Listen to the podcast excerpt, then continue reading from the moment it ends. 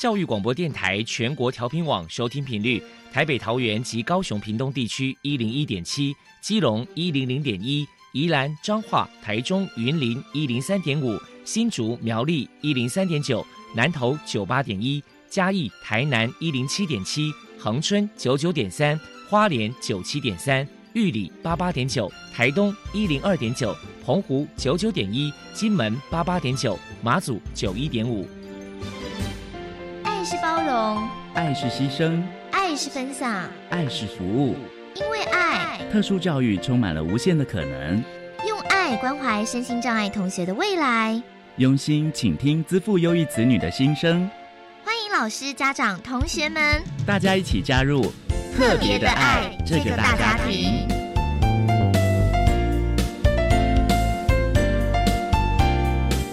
本节目由教育部学生事务及特殊教育司指导，国立教育广播电台监制，欢迎收听。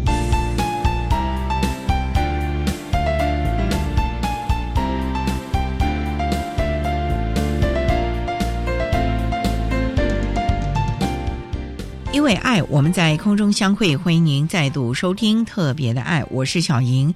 这个节目在每个星期六和星期天的十六点零五分到十七点播出。在今天节目中，将为您安排三个部分。首先，在“爱的小百科”单元里头，波波将为你安排超级发电机单元，为您邀请新北市自闭症服务协进会的总干事张雅玲张总干事为大家介绍新北市自闭症服务协进会的相关服务内容，希望提供大家可以做参考。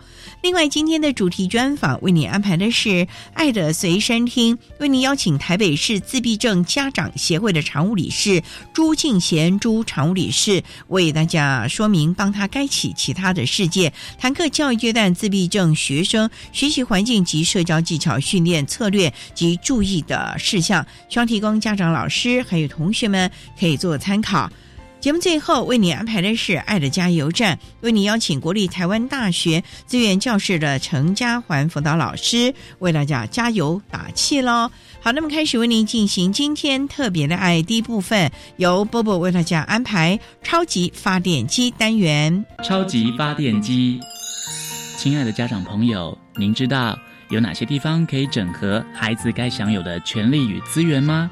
无论你在哪里。快到发电机的保护网里，特殊教育网网相连，紧紧照顾你，一同关心身心障碍孩子的成长。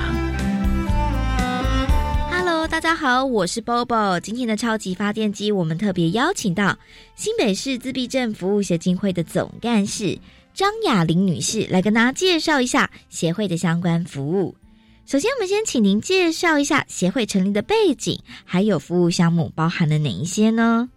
新北市自闭症服务协进会，它是成立于民国八十年了。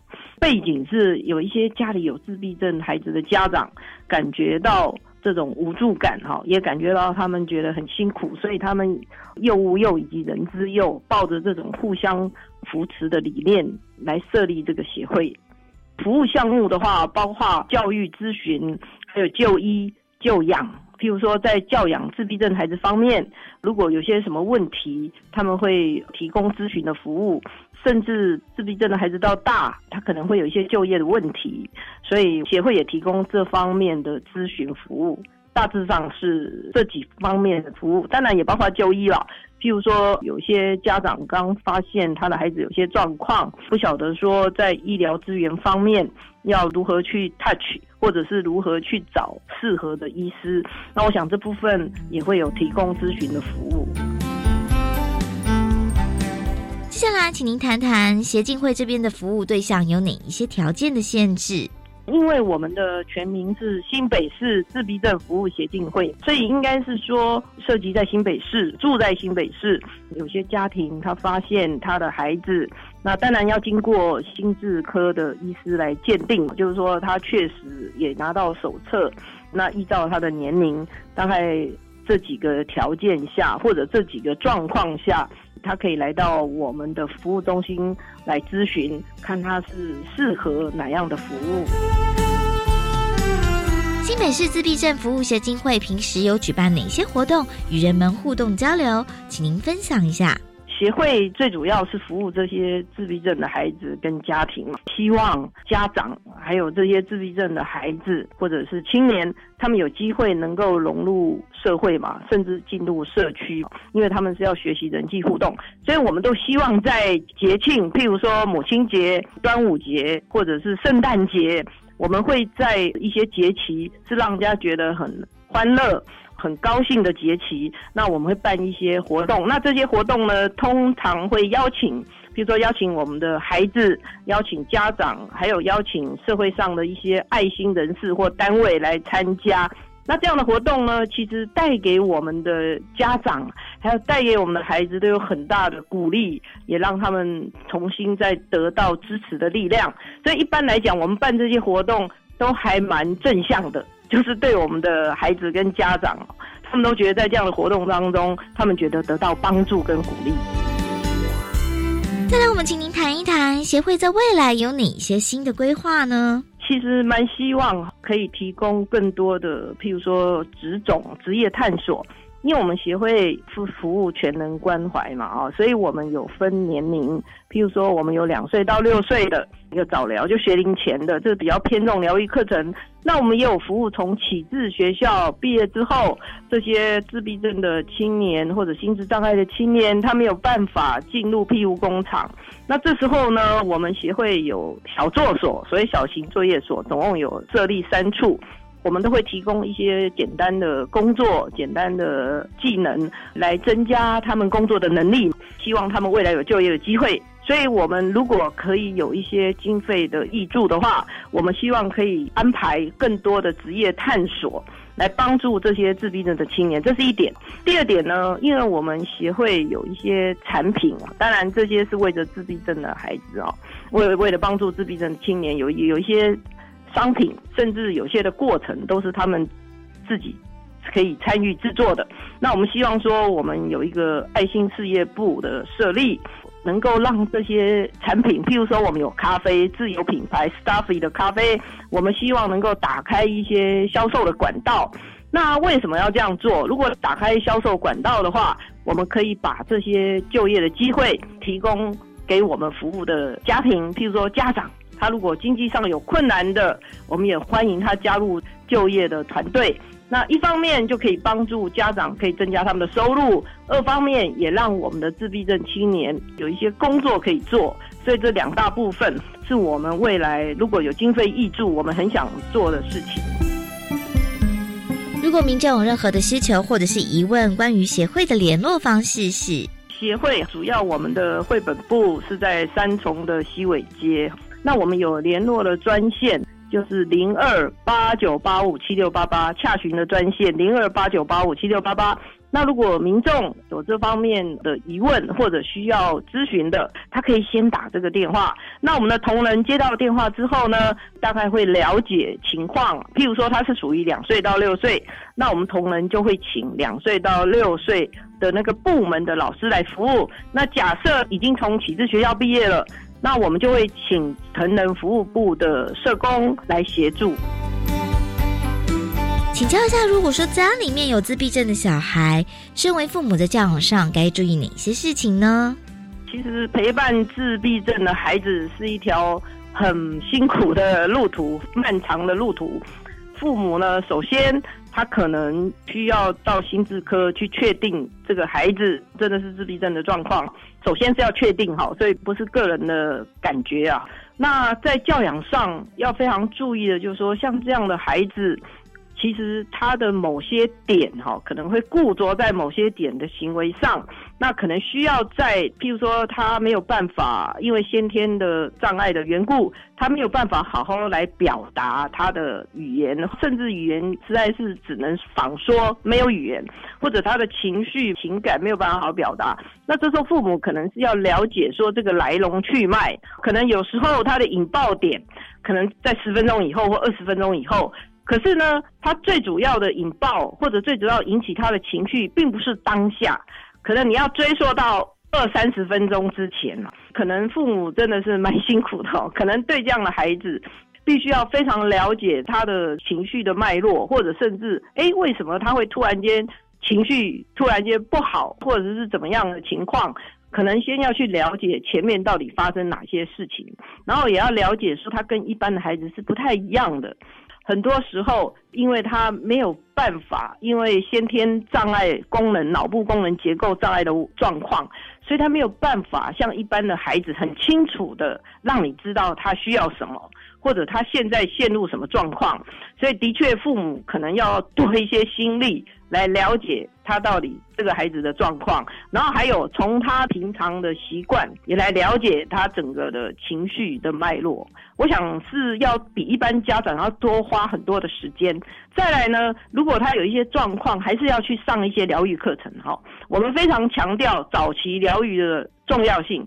一般来讲，大概两岁半。就可以去心智科来做鉴定哈，所以我在这边也是提醒父母说，如果你的孩子有某些状况，可能要及早去心智科做鉴定，然后早期疗愈是需要的。如果早期能够提供一些疗愈的课程，对自闭症的孩子是有很大的帮助的。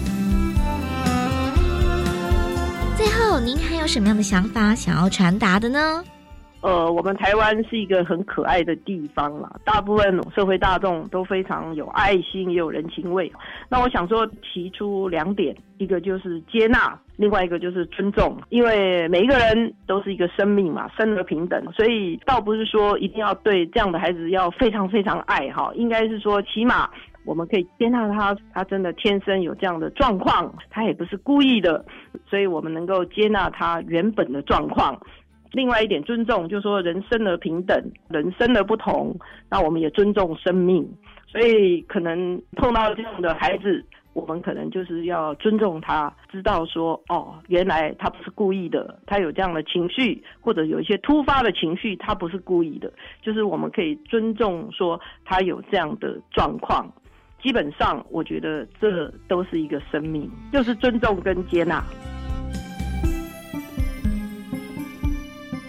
非常谢谢新北市自闭症服务协进会的总干事张雅玲女士接受我们的访问。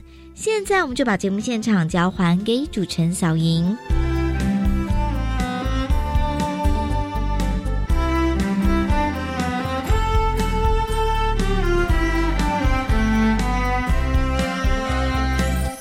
谢新北市自闭症服务协进会的张雅玲总干事以及波波为大家介绍了协会的相关资讯，希望提供大家可以做参考喽。您现在所收听的节目是国立教育广播电台特别的爱，这个节目在每个星期六和星期天的十六点零五分到十七点播出。接下来为您进行今天的主题专访，今天的主题专访为你安排的是《爱的随身听》，为您邀请台北市自闭症家长协会的朱敬贤常务理事为大家分享，帮他开启其他的世界，谈各教育阶段自闭症学生学习环境及社交技巧训练的策。策略及注意的事项，希望提供家长、老师可以做参考喽。好，那么开始为您进行今天特别爱的主题专访，《爱的随身听》。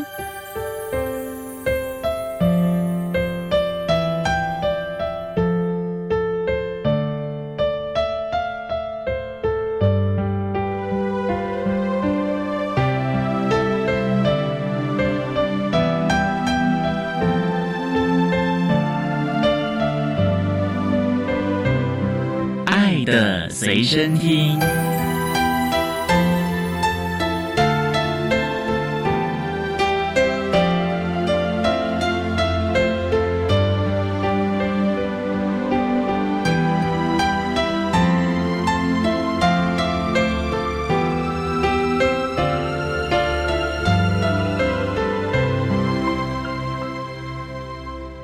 大家邀请到的是台北市自闭症家长协会的理事朱敬贤朱理事，理事您好，哎，你好。各位听众，大家好，我是朱敬贤。今天啊，特别邀请朱理事为大家来分享，帮他开启其他的世界，谈课教育阶段自闭症学生学习环境、社交技巧训练注意的事项。当然了，我们今天也要谈的亲子的互动等等。那首先，我们刚才介绍，您是台北市自闭症家长协会，能不能为大家介绍这是一个什么样的协会啊？这就是以服务家长为主的一个协会。我们的协会呢，成立已经三十多年了。这么久了，对，一晃眼时间很快啊。在三十年前哈，大家对于自闭症其实是不太了解的。嗯一种就是他被家长宠坏了，一种他是个笨蛋，不需要教育。当时那一批的家长非常的辛苦，他只有一个愿望：我的孩子能够有受教权，进入学校里。所以一些家长就是一个初衷，就是我们孩子要念书，希望呢我们孩子可以进去。当然了，进去以后碰到了各种不同的问题，因为自闭症有一些特质，大概就是归类他的社会互动不佳，对于别人的意思，无论是说话或是表情，他都没有办法看到深层的意思。其实我们跟别人相处，有表情，有手势，有音调。那自闭症的声音，它也是比较平缓，不太了解别人深层下的意思。他对于别人的表情啊，哀乐啊，，对他视而不见，讲的好听，嗯视而不见是让他看不懂。还有一种就是说他比较白目，我们就说他没有同理心，他没有办法站在人家的角度去看，而且他有他自己的固着点，也就是说做事没有什么弹性，坚持己见。其实这是好事啊，可是有的时候就头疼了。所以我们协会呢就觉得孩子在学校就。你参加一个团体，学校也就是个团体，嗯你会发生到很多这种特质就出来了，嗯孩子也很痛苦，所以我们就举办了各种的课程。虽然在学校有特教老师帮忙，但是我们觉得这个训练每天都这样，不但家长要训练，孩子也要训练，因为我们家长教育孩子都用自己的经验。嗯那其实家长不是自闭症，所以我们有时候想不到孩子他会有怎么样的反应，所以我们要教家长你怎么看你的孩子。就像主持人刚刚讲的，这个好像也有好事，确实啊。比如说，孩子还有固执性行为，所以他就可以按时上下学。如果我们把他训练好的话，对呀，按时起床啊，是按时起床，什么时候呃固定做什么事是是几点要洗澡。如果把他训练好的时候，家长确实可以这样，但训练的过程，家长辛苦哦很辛苦，因为要把他固有的一个习惯要打破。所以我们的成立一直至今，当然到现在呢，已经。跟当初不太一样了，因为过了三十年，孩子到四十岁、五十岁了，那所以我们也有成立工厂啊，或是小住所，让孩子可以有有地方去。那么能力好的孩子，我们也有就业服务。当然，甚至于他自己找工作的，我们也很多。当然，那个他已经回归正常正常生活了。但是这一些孩子，我们觉得也很需要服务。他可以打个电话给我们说，他碰到一些什么事情，为什么跟团体相处不佳？就讲一个蛮可爱的，有孩子打电话，大孩子三十多岁，他就跟我说，老板裁员的名单就有他，他很难过。老板理由说他的配合度不够，他告诉我我很配合，我说那你怎么配合？人家叫我聚餐我都去，他就觉得那就是很配合。但是以我们对自闭症了解，他对于公事上就是很严格的要求，你就是你，我就是我，我只做到这一部分，因为老板叫我做这一步，你就应该做这边。如果你没有做到的时候呢，我就严厉的指责你。那其实很多这样子的摩擦了，也是没办法的啦。是是不过呢，我们还是要了解真正的方法了啊。是是是。好，那我们稍待要再请台北市自闭症家长协会的理事朱敬贤朱理事，再为大家分享，帮他开启其他的世界，谈课教育阶段自闭症学生学习环境及社交技巧训练的策略，还有注意的事项了哦。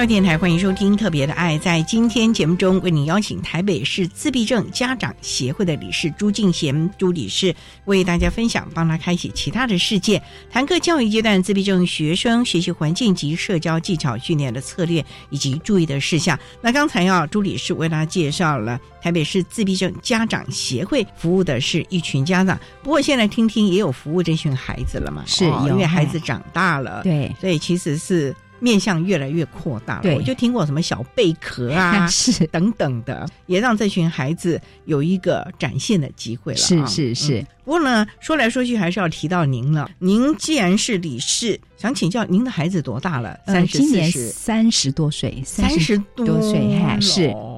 您当初是怎么发觉他有自闭症的状况呢？如果以我来讲，不晓得是幸运还是不幸运啊？因为我们的孩子三十几岁啊，那时候对这个完全都不知道。我们是很晚才确定到高中，高中哦，对，为什么呢？起先在小的时候，大家一起出去玩，我们那些朋友的孩子可能比我的孩子还要皮。他到小学也是、嗯、很多孩子很皮，就一起处罚嘛，那个就觉得他很顽皮。但是我其实从小学我就觉得他有一点怪怪的，因为那时候我的女儿是念那个小学的妇幼，就是幼稚园。我每天牵着我女儿上学，就远远的隔一个操场啊，那时候视力很好，看到我儿子在里面顽皮，我那时候只有我第一个想。他这样顽皮，我如果是老师，我都恨不得打他一顿啊！就是皮的很奇怪，可是你说怪爬树吗？嗯、还是呃不是？比如说好了，大家一起在外面罚站，其他孩子都站了一排，嗯、我孩子就在那排里面跑来跑去，跑来跑去的。哦、那你不是在罚站的时候，起码要表现一下吗？表现一下诚意呀、啊！对对对对对，就是要诚意呀、啊！嗯，那为什么跑来跑去？后来我回来就问他啦。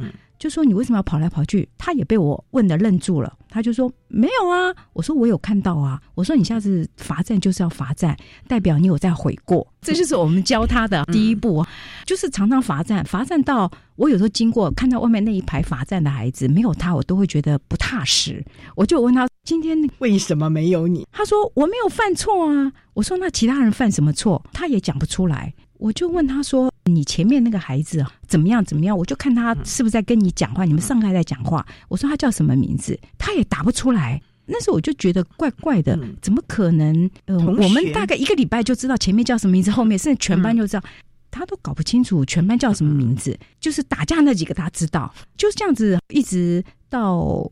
国中的时候，我觉得他有些特质。这中间您都没有去跟老师沟通过吗？因为老师在处理那几个更皮的孩子。哦，老师碰到我时有跟我说他有受罚，但是我一直觉得一罪不两罚啦。嗯、但我回来会跟他讲说，你今天为什么又被罚了？但我不再处罚，我只是告诉他这样是不对的。嗯，你应该做什么、嗯、做什么。开明的妈妈也不是，我觉得老师已经罚过了嘛，一罪不两罚。但是我还是告诉他，我知道你在干什么。你不要想骗我，嗯、所以他还蛮相信我的。当然，我也给他一些要求，因为他这样顽皮啊，我一直觉得我还是很希望说他不要这么顽皮，让我也有点面子吧。开家长会时我要有点面子吧，哈、嗯。我就到班上去做什么说故事妈妈等等。我每次看那个黑板上都写他的名字，我就跟我的孩子讲说，我常常到学校来，我只有一个要求。我进来的时候，我不要看黑板上有你的名字。我这样天天来，我不是很没有面子吗？但是哦。我没有要求你功课是教到最好，我只要求你要教功课。嗯、我觉得这样皆大欢喜，他就教了嘛，我也不会没有面子啊。哦、我的想法这样，嗯、但是后来啊，发现我的教育方式是对的，嗯、我就给他一个很低的目標，嗯、他要教就好。可是这样的一个目标，也是很多人没有办法去体会的了。对我们华人的世界嘛，好，那我们稍待要再请台北市自闭症家长协会的理事朱敬贤朱理事，再为大家分享，帮他开启其他的世界，谈课教育阶段自闭症学生学习环境及社交技巧训练的策略以及注意的事項。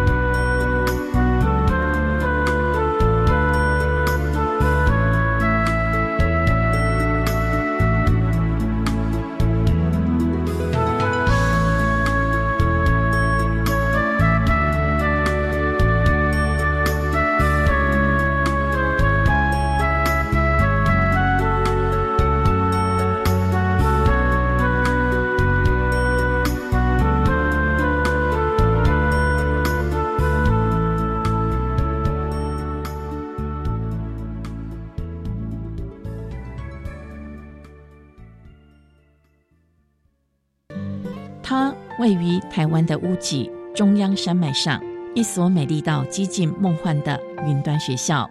在花莲的东华附小升旗典礼上，一次升起了十二个国家的国旗。新竹县博爱国中是教育部数位学习深耕计划的，从动人故事、校园特色到教育趋势，精彩内容都在教育电台 Channel Plus 主题频道，欢迎搜寻教育新亮点。请问上理想大学在高中要选修哪些课程呢？重点是要适性扬才，你可以先从自己擅长或感兴趣的学科去选课。可是我的兴趣很广泛耶。如果不熟悉大学校系，可以先做性向测评，再上大学选材与高中育才辅助系统搜寻，了解适合的学群、学类与学科，再回高中去选修加深加广的课程就可以了。以上广告由教育部提供。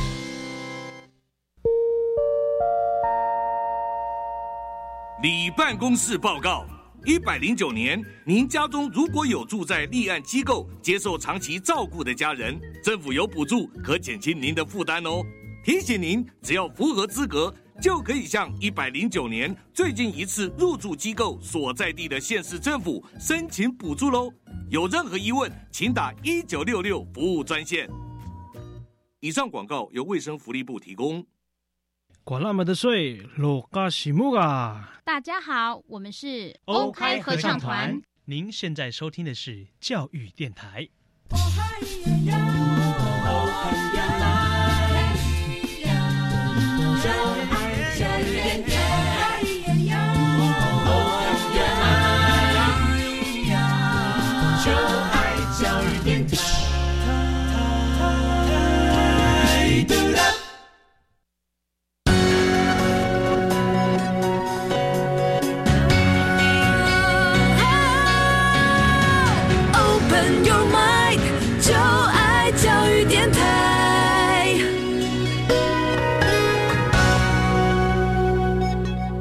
教育电台欢迎收听《特别的爱》这个节目，是在每个星期六和星期天的十六点零五分到十七点播出。在今天节目中，为你邀请台北市自闭症家长协会的理事朱敬贤朱理事为大家分享，帮他开启其他的世界，谈个教育阶段自闭症学生学习的环境以及社交技巧的训练策略，还有注意的事项。那刚才朱理事啊，在节目的第一部分为大家分享了他的孩子目前已经三十多岁，当年呢是。蛮调皮的，可是呢，因为您开明的教养的态度，所以还蛮皆大欢喜。孩子也悠悠的学习，那在国小、国中其实都还蛮快乐，只是比较调皮一点而已。可是他也很尊重您的感受耶。我想他是有把他在学校的喜怒哀乐都有跟我讲。其实我早就知道了，因为你也知道，老师会打电话给我。其实我那时候就是因为老师看的角度跟我的角度是不一样的。举例来说，有一次跟我讲说，他说今天同学拿橘子丢他，他很生气，就跟人家打架了。结果就是老师两个处罚啦。老师打电话给我，那我说没关系，我一直以来对于。学校的想法是说，我都配合老师，因为他就有班级要经营，班级就是公平。老师都是打电话跟我讲，他把处罚了，那我说没有关系，该怎么做就是怎么做，我都配合你。但是我就讲，他在学校处罚过后，那我回来的时候，我就跟我孩子聊天。后来我还是很生气，跟我说他拿那个橘子丢我，我很生气。结果老师。把我跟他一起处罚，明明我是受害者。那时候他年纪越大，越会讲些这种词。我说：“那你会不会觉得他不是想打你，他是丢别人，不小心砸到你了？”后来我的孩子就愣了一下，愣了一下，他倒没想到这个，所以就很单纯，他砸到他那个就已经打他。像这种事情，我就有发现，他看的角度常常就是用他自己个人的看法。如果是我们的话，我们会去问他，就说：“哎，你怎么砸？”人家就说：“哎，我不是，我是把这个橘子是传给你后面那个人，是用传不小心砸到你。”所以说，他这样很多不太清楚，或是不去沟通的这方面呢，就是我们家长要很努力的，就是说在学校这。个团体，我觉得他必须要学到国中青春期啊，好不容易度过了，对，还有没有青春期问题啊？当然是有啦。比方说青春期的时候，班上的同学都传那个男生嘛，哈，你就是喜欢看那种清凉照，传给他，人家不是传给他，人家是叫他传给他隔壁那个，就经过他手，他很生气，因为他觉得这个是败坏风俗的事情，他就呢马上举手，老师他传这个，结果那不是犯众怒了，就是廖北啊，也是蛮可爱的啦。他回来跟我分享说，同学都说他很差劲。当然，我是觉得我们以后都会碰到这种事情，到底是应该帮他传呢，还是应该去举发？但是后来我就跟他说，这件事你。可以换一个方式，你帮他传，因为这个不是要杀人的。如果他叫你传把刀，当然不行。但清凉照，我不是说赞成孩子去看清凉照。我有跟他说，我也不是说觉得你们国中应该要看清凉照。但是说实在，这个没有到害人的性命。就是说，如果有性命之忧的时候，你要立刻举发；如果没有性命之忧的时候，我觉得你可以帮他去传。但是你可以告诉你那个同学说，我不喜欢帮人家传这个，这也是一种解决的方式。那我想，这种互动的能力，我们常常会碰到这种两难的东西的时候，其实就要帮孩子先教他。嗯，但是因为自闭症是换一个场景，他可能就不会了。嗯，但是没关系，我一直教。就像电脑一样存一些资料啦，或许很多年以后碰到一模一样的场景的时候，第一个他知道有性命之忧的时候，比方人家说要放炸弹啊，或要传刀子，我们真的要立刻去举报。但是，一些跟你比较没有什么关系的，那我觉得是可以用别的方式的解决。那您说到了高中才终于鉴定出来，为什么到了高中啊？因为你看呢，这个国小、国中也都平平安安过来了，只是稍微调皮一点，对，太白目一点而已啊，太正义使者。是是是，可能就是因为自闭症单有轻度、中度、重度、极重度，他可能算是轻度的。说实在，我也是有一点偷懒，因为在学校的事情，大概就是以我之前的这样子，他可以这样一路上去。但是后来我还是觉得怪怪的，是说。就像他这些东西，我们就觉得哪有人会当场举发说老师他们上课在传这个，那种就怪怪的，还带他去看个医生吧。其实之前也有，但是没有说很长。他比方一年去看一次，医生也一直跟我讲，对啊，这个有些人他也就是看不惯这种事啊。我现在了解，医生他其实已经在怀疑，可是没有再更多的佐证。那他高中他就跟我说，他确实是高中才说，同样一位医生。平阳讲，因为我们一年才去一次，给他的资料可能也是不太足。我是可以把学校的事情给解决掉，我也不积极。医生，你一定要给他很多的佐证，一些资讯，哎，一些资讯，告诉他发生一些事情。后来医生在高中的时候，他就跟我讲，他确定是你说什么伤心难过，那当然也会啊。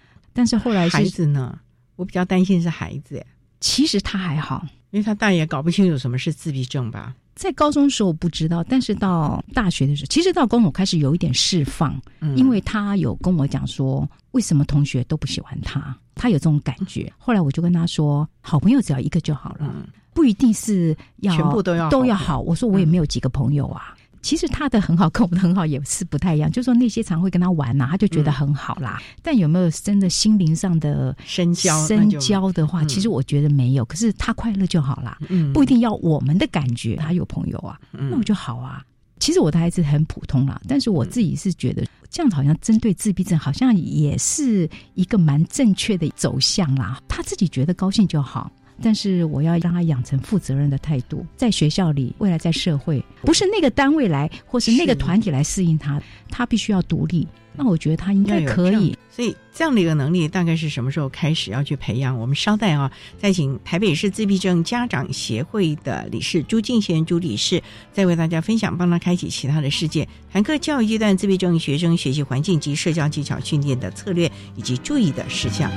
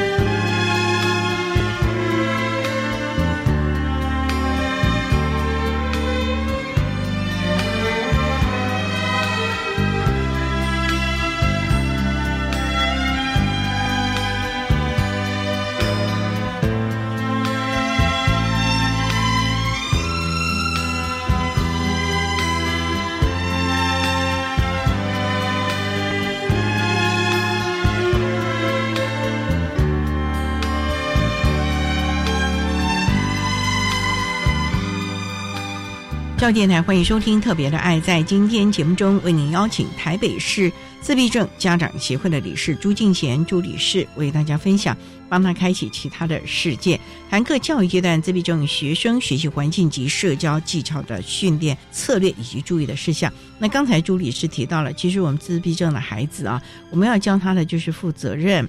以及怎么来适应社会？其实这个适应社会不是只有自闭症的吧？我们一般人，我们也要知道识时务啊，要融入这个大环境当中，否则的话，一个公司没有办法能够领导啊，就是班级老师也没办法班级经营啊，企业文化也不能永续啊，所以这个部分要怎么来？教他们是要用药呢，可是自闭症好像没什么药可以用哎。现在哈，因为比我们那个时候实在是进步太多了，经过二三十年，医生都会要求他们要去做职能啊、物理呀，或是语言治疗。结果后来就很多家长就拼命的做，但是到现在为止啊，我现在发现呢。他们的效果不见得比我们那时候完全都不知道，因为我们像我们那个时候二三十年前是没有这些的，完全都没有电脑，就是资讯无法串联，就会发现资讯无法串联也有无法串联的好处。就我在任何地方我都可以找到有好处的事，因为我发现我当时我就是听老师的话，现在做了很多疗愈，我发现很多家长从礼拜一到礼拜天七天天天排满，甚至礼拜六排三场。早中晚晚上，其实疗愈的目的，就比方说像自闭症，它大部分都还有过动，要不然还有一些肌肉的发展不良，在很小的时候，当然口语大家都知道啊，他们的口语都不太好，即使智商很高，但是他的口语几乎不好。那我们只是让他到达一个一般人的水准就好了，但是家长可能对他有所期待，就是说认为做这些疗愈。会改善自闭症，其实自闭症就是一种先天的障别，它会跟我们一辈子，所以我们就要跟他和平共处。做疗愈当然不是说没有好处，因为其实现在自闭症增加最多是轻度，重度真的很少，并不是没有。那因为做疗愈的关系，它有减轻，但是家长我觉得就是很着迷于太积了，孩子没有办法过他正常的生活，就比方讲。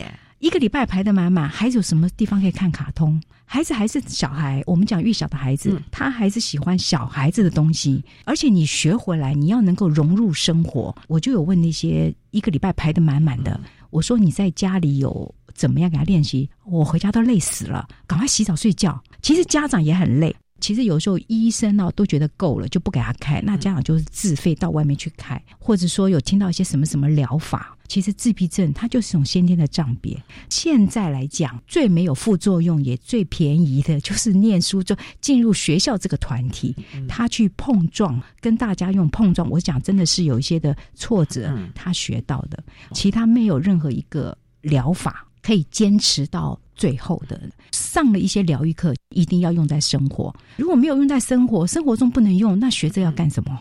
那当然，我觉得有些孩子啊，他确实是要上疗愈的。但是我们一般疗愈，大概就上到一般人的程度就好。就比方说，以我的话，我到现在不会荡秋千呐。他们就说这叫感觉统合，但是。跟我独立生活好像没什么关系，但是如果我很小时候去练一练，我觉得也不错。但是不是说我一定要会荡秋千才能独立生活？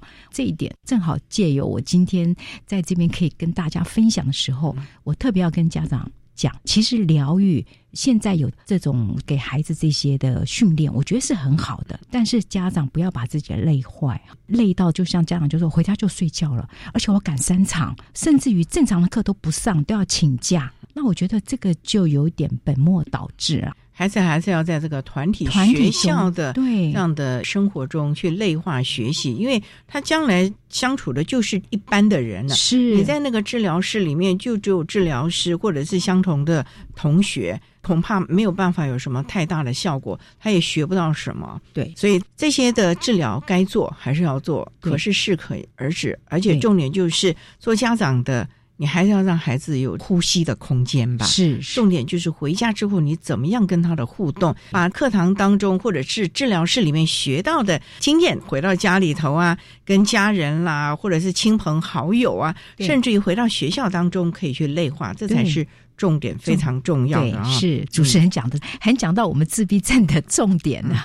可是孩子难免会有挫折，这么多年了，你老是听他说心声，越来越大啊。虽然你们的亲子关系还蛮紧密的，可是有的就蛮紧张的。这个部分，李氏有没有什么建议呢？因为华人的父母啊、很难说爱呀、对，也不知道怎么表达我们的关心，就完全是那种所谓的虎爸虎妈啊，或者是爱面子要互相比较啊。我想做家长要能够忍受寂寞，像我还是可以听到别人在跟我说他的孩子多优秀，哦，那我们就说哦，那当然很好啊。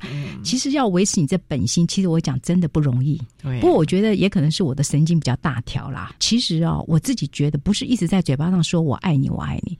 我们一直说自闭症孩子没有情感那个部分，他是不会说情感的话，其实他有感觉。为什么他敢跟我说说一些？他的日常生活很多是挫折，就比方说，他觉得别人都不喜欢他，那是他一个自尊心很受挫的那个地方。他敢跟我讲，我不会故意讲他很笨，我不会用笨啊，你就是这样，你就是怎么样。我觉得他有些他是做不到的，我也不会说他是怎么样怎么样不好，但我告诉他说，你已经有进步了，你看你这件事情你进步在哪里？我觉得你很棒，你以前会举手当面跟老师举发，但是呢，你现在可以忍耐。我觉得这就是你一大的进步。都用正向正向其实正向，但是我有而且还举出事实，对，我觉得自闭症有一种就是说，你不能随便乱赞美他，糊弄他。你不要觉得说他不懂，有时候他会觉得你很笨。我真的有这种感觉，就不管功能多那个，其实你只要没有讲说他那个实力的，他是觉得说你在糊弄他，他以后对你是不信任的。我们是家长协会嘛，那以前在那边做义工，相处过很多自闭症。我发现啊，每个孩子他容易分辨说你是不是真诚的在对他，即使是你有严格的要求，他是知道你真的对他好，还是在敷衍哎敷衍他。其实我从来没有跟我孩子说我爱他。但是我觉得他会打电话回来，因为他现在外县市上班了，他住在外县市，因为现在疫情嘛放，心啊，这么多年的训练，我觉得他可以哈。那他也确实是可以，他还会打扫他自己的寝室哈。哇，但是后来我有跟他说，打扫是你的事，嗯因为他有跟人家就是另外一个人，我就说打扫是你的事。但是别人不一定要遵守，不要就你爱干净啊！对了啊，对，哎，我们的孩子会啊。我们有碰到过孩子跟我说，他们是为一张卫生纸翻脸的，因为那个童警是拿他的卫生纸，他就很生气，这个不是自己应该自己准准备吗？后来我就说，可能他忘了。其实说实在，一般的孩子也有，你没有跟我讲话，我就一直抽，一直抽，我也一直忘记。我说没关系，卫生纸一包不到二十块钱。这有些人神经也是比较大条，那你可以笑笑跟他讲说：“哎，你下次自己要带哦。”这是一种，你就让他继续抽，也是一种。你把你的卫生纸放到你自己的柜子里，也是一种。你要选择哪一种？三种让你选。还是要教他方法啦，方法，而不是一昧的负面了啊。是好，我们稍待再请台北市自闭症家长协会的理事朱敬贤朱理事，再为大家分享帮他开启其他的世界，谈各教育阶段自闭症学生学习环境以及社交技巧训练的策略，还有注意的事项。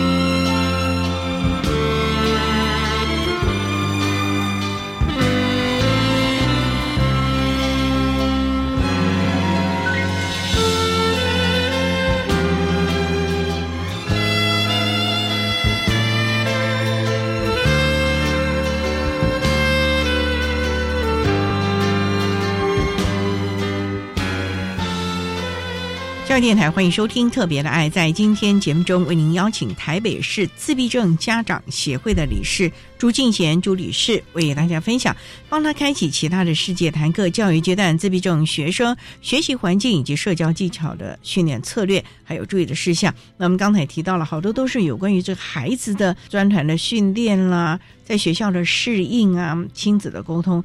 不过，其实最重要的。家长会影响到了孩子，只有家长自己能够悦纳，或者是心情调试过来了，你的孩子也才能够快乐成长吧。对对，所以多年的经验呢，孩子已经三十多岁了，因为互动这么好，现在在外县市还可以自己打理生活，这对很多自闭症孩子的环境适应其实是一大课题。您怎么能够放手？那条风筝还是有维系，可是。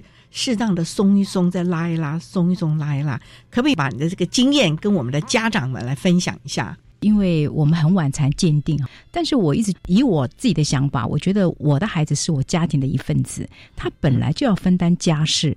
其实他很小，而且他比较是因为他是哥哥，那妹妹我都不太放心出去，不敢嘛，女生嘛，很小，他就必须，比方说啦，他就到我们家的菜场，当然菜场离我家非常近，走路大概走三分钟就到了，叫他去买一些东西。哦，我就说啊，你好棒，帮我买回来，因为我烧菜的时候正好少一瓶酱油，少根葱啊，少根葱啊，他就是跑腿的哈。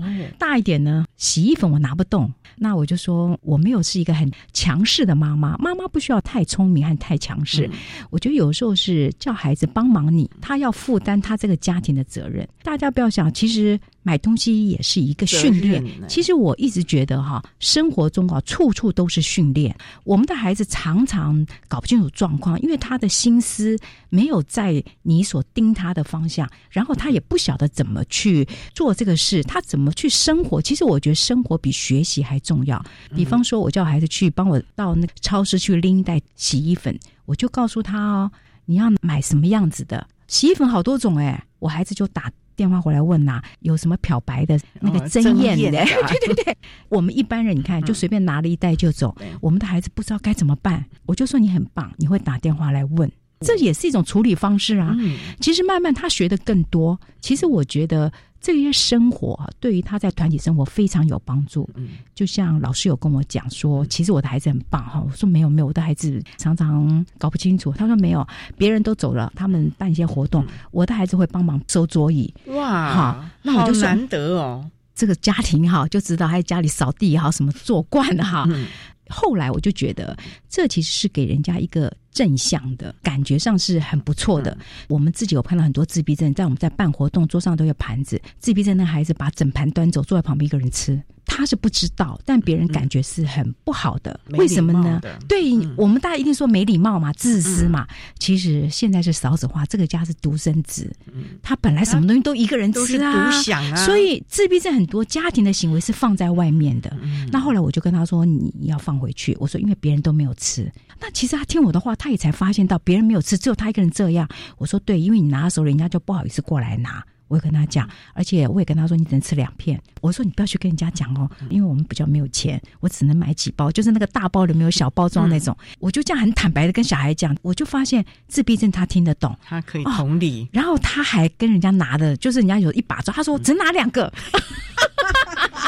好可爱哦！其实我觉得他听得懂。后来我有跟妈妈讲这个事，后来妈妈就说啊，对啊，因为家里只有他一个嘛，阿公也很宠他，买回来你尽量吃。他就说谢谢我提醒他哦。那家长给我的回馈，我觉得也蛮高兴的，诸如此类的啦。那其实我觉得这些。算是都属于生活上一些细节，但其实这个是影响到人家对我们的观感。当我以前我是不懂这些，我只觉得他是我们家庭一份子。这个家事不是妈妈一个人的事，她要帮我做家事。我是讲他是我们家的长工苦力呀，啊，妹妹反而很少做，因为女生我比较 平常讲还是重女轻男，其实没有，就是会有点担心说她出去哈，就这样。但是我就这样训练她，所以人家问我说我还是会什么，我说哦，她会扫地、买衣服。还会买菜，当然是简单的啦。就是说洋葱是最不会错的哈。这样子，我觉得对他适应团体生活，我觉得是有效的。其实就是在生活中慢慢的累积这些的经验，不要怕他做错或者是没有办法适应，因为我们每一个人也都是这样子跌跌撞撞成长到现在的。你不给他机会的话，难道你能照顾他一辈子吗？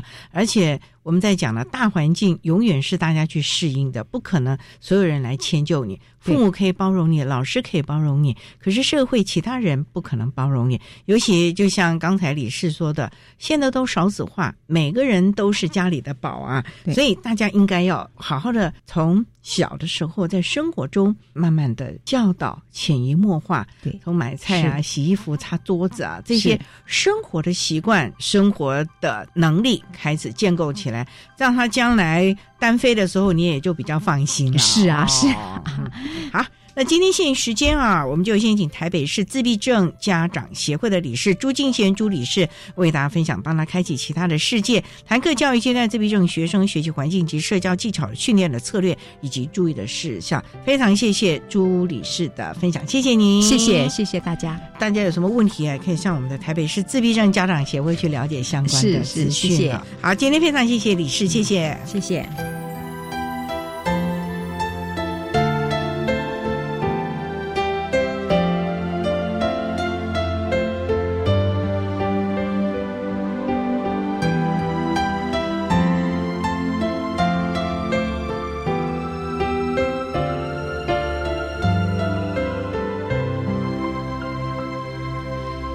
谢台北市自闭症家长协会的朱敬贤常务理事为大家分享了各教育阶段自闭症学生学习环境及社交技巧训练的策略以及注意的事项，希望提供家长老师可以做参考了。您现在所收听的节目是国立教育广播电台特别的爱节目，最后为你安排的是爱的加油站，为你邀请国立台湾大学资源教室的陈家环辅导老师为大家加油打气喽。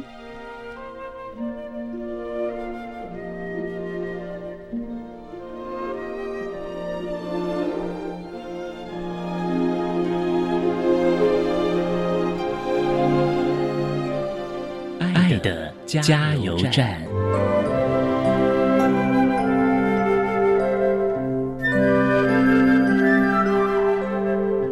各位听众，大家好，我是国立台湾大学资源教室的辅导老师陈家环。在大学校园中，自闭症光谱的学生是一群择善固执、真挚忠诚、精准确实、独具特色的大孩子们。请校园里的师长、同学们多花一些时间认识他们，欣赏他们的特质。并试着理解他们看世界的角度，然后也帮忙他们搭起与世界沟通的桥梁。相信在大家的关怀、陪伴与鼓励之下，他们可以慢慢的融入团体，甚至拥有朋友，不再痛苦孤单。爸爸妈妈们一路陪孩子们碰撞成长，他们是最辛苦的了。希望你们也要好好的照顾自己，因为协助孩子不一定只能单打独斗，需要的时候可以寻求专业的资源当你们的后盾。包括医疗啊、特教啊、智商辅导、家长团体等等，让我们一起成为彼此的支持。谢谢。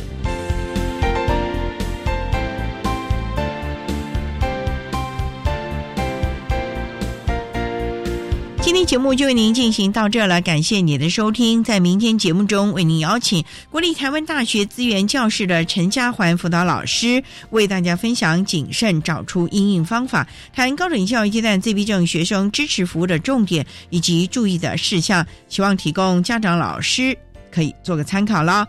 感谢你的收听，也欢迎明天十六点零五分再度收听特别的爱。我们明天见了，拜拜。